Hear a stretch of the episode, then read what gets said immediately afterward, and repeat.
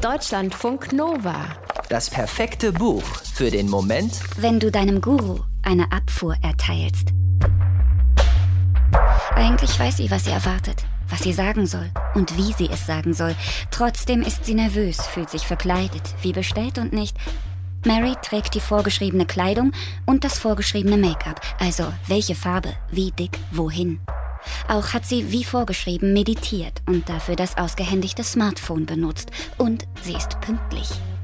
Sie sitzt in einem supergeheimen Hinterzimmer, zu dem man nur findet, wenn man eingeweiht ist. Mary ist natürlich eingeweiht. Sie hat ein Klopfzeichen an eine geheime Tür geklopft, ist dann eine geheime Wendeltreppe hoch und kurz darauf eine andere geheime Wendeltreppe wieder hinuntergegangen. Sie hat einen Samtvorhang passiert und mehrmals ihren Ausweis gezeigt. Jetzt sitzt sie an dem einzigen Tisch in dem supergeheimen Hinterzimmer und wartet auf Kurt. Plötzlich steht ein Kellner neben Mary und reicht ihr ein Glas mit einer hellrosa Flüssigkeit. Mary nickt und trinkt. Und das Zeug haut rein. Vergessen ist jede Sorge. Weg ist jeder Druck. Und dann ist er da. Der Mann, der sie gebucht hat. Ihr Auftraggeber, Kurt Sky. Er umarmt sie, als würden sie sich schon eine Ewigkeit kennen. Das gehört zum Ablauf, weiß Mary, und erwidert die Umarmung. Kurt fängt sofort an, ohne Punkt und Komma zu reden. Über Cocktails und geheime Zutaten, von denen Mary nicht viel weiß, auch nicht viel wissen muss. Ihre Aufgaben sind zuhören, ihre Hand auf Kurts Knie legen, wenn er von seiner Mutter spricht, oder auf seine Schulter, wenn er beruflichen Stress erwähnt.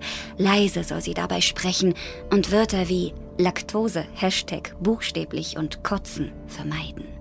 In keinem Fall soll Mary Kurt trösten. Dafür gibt es die mütterliche Freundin. Genauso wenig darf sie ihn unterbrechen oder mit ihm diskutieren. Das darf nur die intellektuelle Freundin. Sie selbst ist die emotionale Freundin. Mary soll mitfühlen.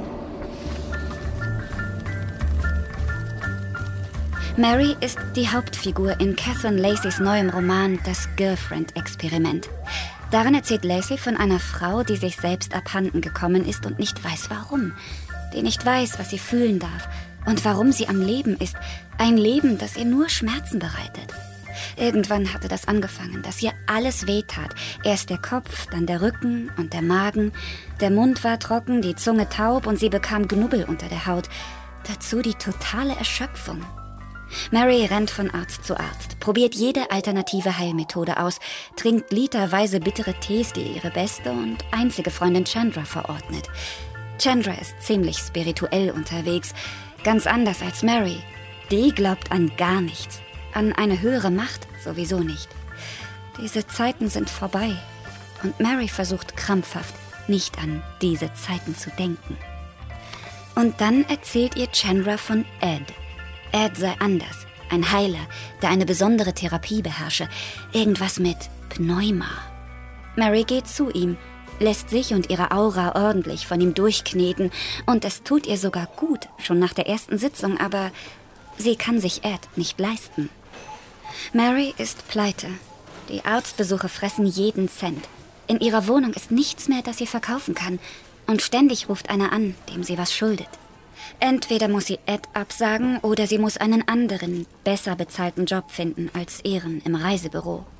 Unwahrscheinlich. Doch dann entdeckt Mary eine Annonce am schwarzen Brett im Reformhaus. Da wird ein einkommenschaffendes Erlebnis versprochen. Das könnte alles sein. Die Chance ihres Lebens oder die totale Katastrophe. Als sie auf die Annonce reagiert, ahnt Mary nicht, dass schon bald beides der Fall sein wird. Sie ahnt nicht, dass sie unzählige Fragen beantworten wird. Fragen wie, warum verlieben sich zwei Menschen? Sie ahnt ebenso wenig, dass sie Sätze auswendig lernen wird. Wie war dein Tag?